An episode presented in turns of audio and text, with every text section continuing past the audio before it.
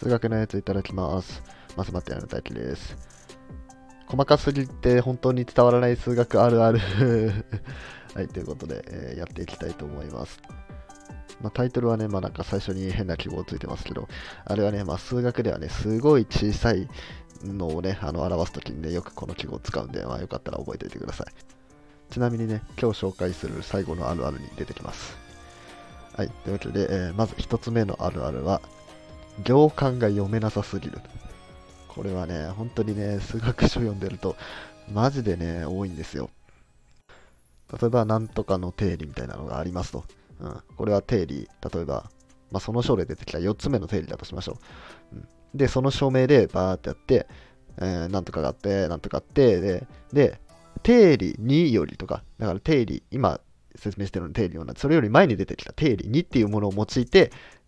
そしたら試験研究するとこういう風になりますよ、みたいな。うん、そういう風に、その、前に出てきた定理を持ち出して、その式を変形していくっていうのが、まあよくあるんですけど、これがね、意味わかんないですよ。え、何、何やってんの？って感じで、うんあ。その定理を使ってこうなると。な、なんでって、全然わかんないですよ。うん。その定理が紹介されてるけど、どう、どう使ったの、うん、これね、本当にね、よくあります。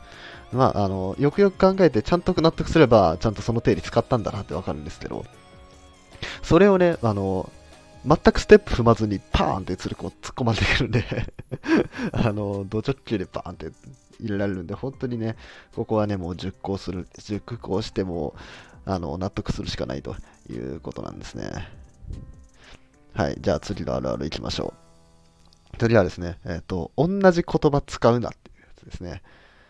まあ、これね、あの、位相の話をした時にもね、あの、話したんですけど、あの、数学ってね、結構ね、似たような名前の用語がいっぱいあるんですよ。うん、あの、ボレル集合とボレル集合体とか、ほとんど一緒やん。体がついてるかどうかみたいなのとか、まあ、回集合ですね。あの、俺が今回言いたいのは、回集合です、もう本当に。で回集合っていうのはね、あの、境界を含んでない集合ですね。まあ、最近の放送を聞いてるアマトの皆さんなら、もうお分かりだと思うんですけど、そういう回集合なんですけど、まあ、それってね、あの、位相っていう分野につながってくるんですね。回集合っていうものをさらに一般化して位相ってなるんですけど、その位相の中でも回集合って用語が出てくるんですよ。で、その回集合が、えー、それより前、位相の前でやってた、その、境界を含まない集合ですよっていう認識でやっちゃうと、おかしなことが起こっちゃうんですよ。例えば、この集合は回集合であり、かつ平集合である。回集合は境界のあるもの、ないもので、平集合が境界にあるもの、境界線があるもの。だと。は？境界線がないかつ境界線がある集合ってどういうことみたいなことが起こっちゃうんですよね。うん、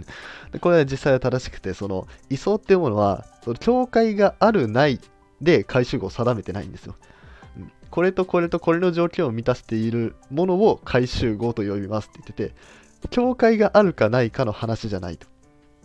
うん、だから、一回その、位相の前にやってたその、境界が、境界を含まない集合、回集合っていうものの考えを一回捨てなきゃいけないんですよ。だけど、用語は回集合って名前で一緒なんですよ。本当にやめてほしいです。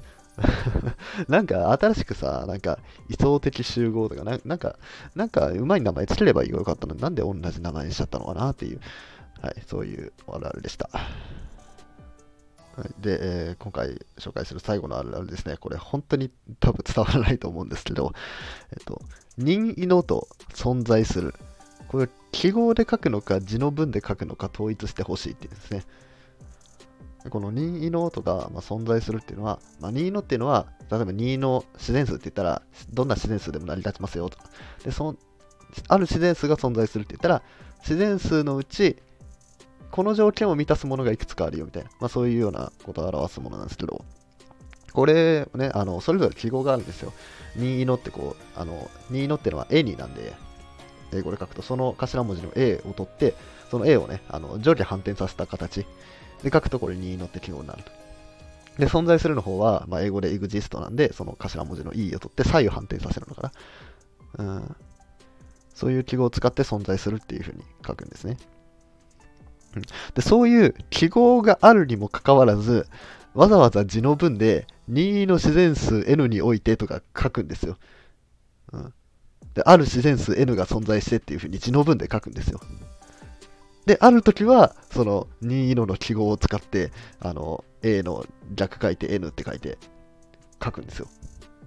どっちなんだと。うん、記号を使うなら全部記号にしてほしいし、その字の文にするなら全部字の文にしてほしいなっていうね。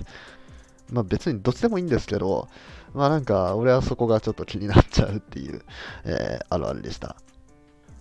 で、ちなみにこのね、あの A の逆のやつはあのタイトルの一番最初に書いてあるやつですね。えー、だから任意の、で、あとその横に書いてあるのはあのイプシロンっていうね、えー、ギリシャ文字で、えー、ギリシャ文字5つ目かな？アルファ、ベータ、ガンマ、